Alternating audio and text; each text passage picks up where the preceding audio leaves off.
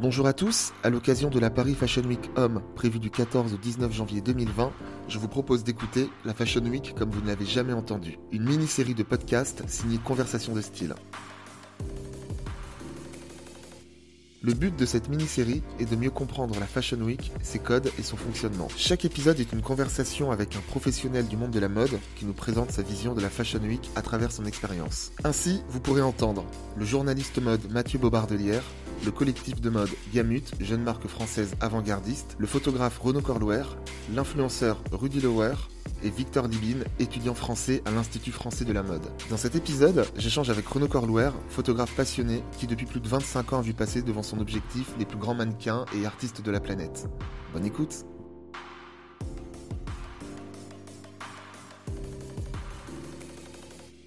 Salut Salut Comment tu vas? Ouais, ça va, super, merci. Comment tu t'appelles? Est-ce que tu peux te, présenter? Alors, je m'appelle euh, Renaud Corlouer, j'ai 42 ans, je suis photographe, euh, je fais ce métier depuis mes 17 ans, donc ça commence à faire pas mal d'années maintenant. Ouais. Euh, je vous laisse faire le calcul, mais finalement, j'ai 25 ans de photos derrière moi. Ok. Est-ce que tu peux me définir la Fashion Week en un mot? Fashion victime. Pourquoi? Parce que pour moi, c'est toutes les victimes de la mode qui se donnent rendez-vous au même endroit, au même moment. Rendez-vous des victimes, du coup? Ah, évidemment, mais on adore être victime. Et quand tu, euh, quand tu dis fashion victim, ça veut dire quoi? Ça veut dire que la, la, la mode, c'est un piège? Mais c'est un piège, mais c'est un le meilleur piège au monde. Euh, finalement, quand on s'aperçoit et quand on se balade dans les rues de Paris, qu'il y a toute la concentration des mannequins, des créateurs, des gens qui viennent un peu partout d'Europe, des États-Unis, d'Asie, euh, pour venir au même endroit et pour venir voir les nouvelles tendances, c'est super enrichissant. Et pour quelqu'un comme moi qui fait un métier visuel et, et du coup qui est très observateur, c'est un régal. Et justement, toi, tu parles de, ton métier. Est-ce que tu peux nous, euh, expliquer un peu les différentes palettes de ton, travail? Ouais, alors moi j'ai toujours mixé euh, euh, plusieurs univers, c'est-à-dire le mélange avec des personnalités, des acteurs, des chanteurs, des artistes, la mode, l'urbain aussi. je m'enrichis aussi de, de, mes voyages et des différentes cultures que que j'ai la chance de photographier. Et pour moi la mode c'est c'est un mix de cultures. C'est pour ça que j'adore aussi euh, euh, des, des créateurs comme euh, Gauthier par exemple ouais. conçu conçu prendre des influences différentes selon leur selon leur collection. Et là justement tu as cité Gauthier. Est-ce que tu peux nous citer quelques noms? Moi je connais ton travail hein, je sais avec qui tu as avec qui tu as travaillé même si j'ai pas toute la liste. Est-ce que tu peux nous citer comme ça quelques noms quelques noms de d'artistes de, chanteurs, d'acteurs, de, modèles que tu as pu euh, pu photographier Oui, j'ai travaillé par exemple avec David Bowie, Johnny Hallyday, Beyoncé, Rihanna, euh, Iggy Pop, euh, enfin toutes les toutes les pop stars un peu euh, du moment depuis 25 ans. Et euh, côté euh, côté mode, au niveau euh, au niveau mannequin, t'as as des noms à nous donner aussi? Ouais, bien sûr. Ben, j'ai shooté pratiquement avec toutes les plus grandes mannequins parce que j'ai j'ai commencé en fait quand j'étais très jeune à faire des photos pendant les Fashion Week finalement parce que j'ai alterné entre faire les photos de concert qui était ma passion, la musique avant de passer au portrait, à faire tous les photos de défilés de mode. Donc j'ai shooté les toutes les Naomi Campbell, les Kate Moss, les toutes les toutes les grandes stars des années aussi 90 euh, euh, et qui ont euh, qui ont vraiment donné le, ton au top modèle d'aujourd'hui aussi. Et justement là-dessus, quel souvenir tu gardes de cette de cette période où tu étais où tu étais vraiment sur sur les fashion week et les photos les photos de mode même si tu en fais encore aujourd'hui? Ah oui mais maintenant effectivement je travaille plus sur des, des, éditos et, et, et, des campagnes de mode pour pour euh, pour des marques mais euh, j'ai tout en fait j'ai baigné même mon enfance dans dans le métier de la mode parce que mon père était styliste. Ah, donc euh, j'ai j'ai vraiment bah non je, je peux pas tout dire tout de suite. Donc voilà donc mon, mon, père a travaillé pendant très longtemps pour des grandes marques de couture. Après il était très proche de Balenciaga. J'ai même Jean-Paul Gaultier qui a fait la préface d'un de mes livres d'ailleurs sur l'Erita et j'ai toujours dans mon travail photographique avec les artistes mélangé l'univers de la mode euh, pour moi, c'est euh, c'est presque instinctif. Et tu vois, aujourd'hui, on ne peut pas parler de, euh, de mode et d'image sans parler d'Instagram. Toi, j'ai deux questions. Quel, quel, regard tu portes sur, sur Instagram et son utilisation dans, dans la mode? Et pour toi, est-ce que c'est devenu un peu incontournable maintenant quand on est photographe d'être présent sur Insta? Oui, après ça, ça, dépend. Il y, a, deux versions des choses. Effectivement, moi je me nourris beaucoup d'Instagram parce qu'on a une vision internationale immédiate avec un hashtag, on, on retrouve tout de suite des codes.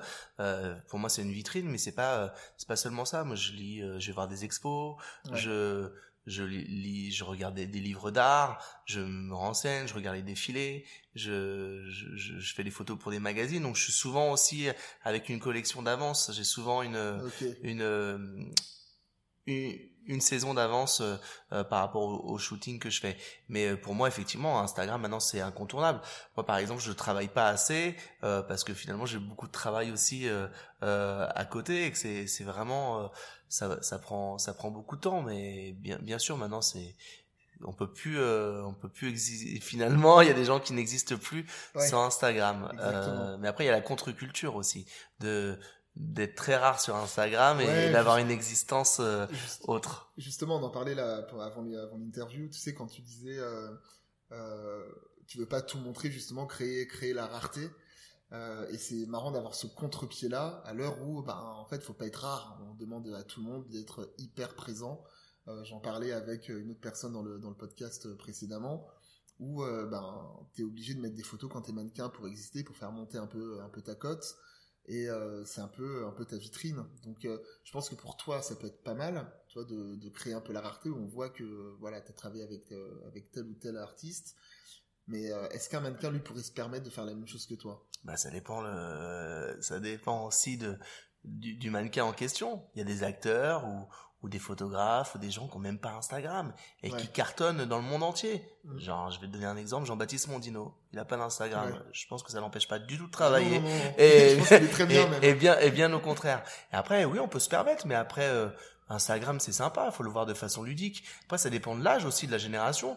Moi, euh, à 42 ans aujourd'hui, j'ai l'impression d'être d'une génération un peu hybride. C'est-à-dire que j'ai euh, j'ai le passif du monde euh, réel, d'avoir euh, fait un travail à travers, euh, on va dire, des médias plus classiques et, plus conventionnels, comme le livre, comme le magazine, le print, ce qu'on va appeler le print, et d'être une génération aussi totalement numérique, parce que même en termes de support photographique, j'ai commencé par l'argentique, et j'adore travailler en numérique aujourd'hui. Tu travailles encore en argentique? Plus du tout, mais j'y reviens de temps en temps et je prends le plaisir. Mais c'est du fun en fait pour moi. C'est quand j'ai envie de, de de faire une série en argentique, c'est une volonté de ma part et parce que ça me rappelle aussi euh, euh, des bons souvenirs euh, et mes mes, mes débuts mes débuts photos. Mais mais c'est pour ça vraiment la génération des 40 ans aujourd'hui, on a on, on a le pied à la fois, on est entre les deux. Mais pour moi, c'est une richesse incroyable. Et justement là, on parle on parle de photos argentiques, numériques il y a toute une tendance aussi, euh, tu sais, aux photos street style. En fait, on se rend compte que la mode, elle est aussi dans la rue. Et limite, des fois, la mode, elle est plus forte dans la rue que sur les podiums. Euh, toi, c'est quoi ton avis là-dessus, en fait, quand, euh, quand tu compares les photos que tu peux voir de gens hyper stylés dans la rue et ce qu'on a, et ce qu'on a dans les podiums? Mais j'ai toujours fait ça, moi, par exemple, habitant à Paris et, et j'ai la chance d'avoir toujours beaucoup voyagé j'ai toujours observé les gens dans la rue. Pour moi, c'est une tendance incroyable. C'est-à-dire que euh, les podiums, c'est bien, mais le podium, c'est le reflet de la rue. Il faut pas oublier qu'un créateur, un photographe, un, artiste, un compositeur se nourrit de ce qui l'entoure. Et pour moi, c'est vraiment un, reflet. Parfois, c'est c'est pointu, c'est c'est ça parle à une niche, c'est c'est ciblé. Mais pour moi, euh, l'urbain, la rue. Il suffit de s'asseoir à, un café à Paris, d'observer les gens. C'est un, c'est, un miracle à chaque fois. Et là, en parlant de rue, justement, est-ce que tu, euh, est-ce que toi, tu as déjà trouvé des modèles que tu as pris en photo euh, dans la rue? Bien sûr, évidemment. Parfois, je m'arrête, je regarde les gens, je vais les voir euh, spontanément.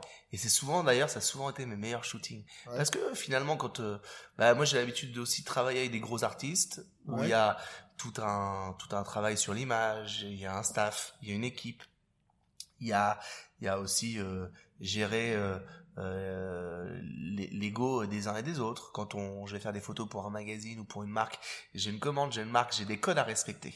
Quand euh, je vais aller voir quelqu'un uniquement par son ressenti, c'est la personne que je vais photographier. C'est très sincère. C'est très sincère. Donc, euh, je vais me servir beaucoup des vibrations de la personne pour pour faire mon travail.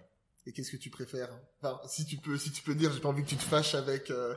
ah ben non, moi, la, la, le vrai bonheur de mon métier, c'est de pouvoir aimer plein de choses et de pouvoir photographier des choses différentes tous les jours. C'est je demande de pas avoir de routine. Euh, moi, je vais, je vais aimer aller un jour faire de la photo ethnique en Afrique, le lendemain faire une campagne de mode avec une sublime mannequin et le lendemain travailler avec une grosse star. C'est ça, c'est génial. et puis en plus d'ailleurs euh, en musique, quand je vais travailler avec un groupe de rock ou un, groupe de hip-hop, euh, euh, eh ben j'ai pas les mêmes codes. Donc c'est jamais pareil je m'ennuie, je peux pas m'ennuyer dans mon métier. ça je reste peut-être euh, toujours aussi passionné. J'espère euh, que pour les 25 prochaines années, euh, je serai toujours autant qu'aujourd'hui. Et toi, comment tu comment t'imagines la, la photo de mode de demain? Est-ce que, est-ce que ça se fera toujours avec un appareil photo classique? Tu sais, il y a tous les iPhones qui sortent, qui savent te, filmer euh, en, HD, etc. Est-ce que toi, pour toi, tu t'imagines, par exemple, bosser avec un appareil photo à la place d'un... Non, pardon. Est-ce que tu t'imagines travailler avec un téléphone, un smartphone, plus qu'un appareil photo? Non, parce que j'ai besoin de ressentir aussi du plaisir dans ma photo. Donc j'ai besoin d'avoir l'objet photographique. Mais euh, moi, pour toutes mes photos perso, je me sers de, mon iPhone. Hein. T'as pas ton appareil photo tout le temps avec eh Non, c'est pas c'est pas vrai. Il y a des gens. Euh, moi, j'adore euh, dans ma photo euh, professionnelle euh, faire des bien sûr servir de différents appareils selon ce que j'ai à faire. Mais l'iPhone ça me sert au quotidien. Même mes repérages tout ça je les fais avec l'iPhone évidemment. Même les films les making of aussi. C'est important.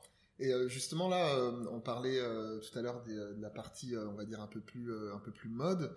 Est-ce que toi, tu as une, as une marque Tout à l'heure, tu parlais de Jean-Paul Gaultier.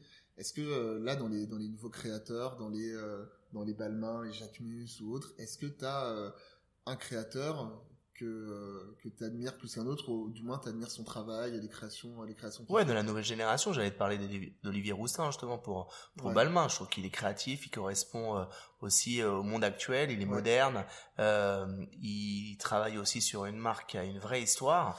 Et, ça change beaucoup, beaucoup mm. de choses. C'est vrai, il est, il est une vraie, il a de l'or entre les mains pour, euh, il a un support incroyable pour travailler. Il part pas de nulle part, donc il peut se permettre. Euh, euh, je vois quand Beyoncé a commencé à porter du Balmain et, et même qu'il a commencé à faire des choses un petit peu croisées avec d'autres marques, et eh bah tout de suite ça avait de la saveur. Ouais, ça fait, ça fait la différence. Est-ce qu'il y a, y, a, y a une chose qu'on peut te souhaiter pour la suite? Quelque chose de stylé? Si tu as un projet, quelque chose sur lequel tu travailles en ce moment? Franchement, me souhaiter de prendre toujours autant de plaisir dans ce que je fais. Ok. Bah écoute, ce sera le mot de la fin. Merci Trésor. Merci à toi. Ciao. Salut.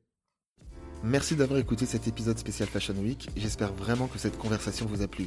N'hésitez pas à écouter les 4 autres épisodes de la série pour tout comprendre de la Fashion Week. À très vite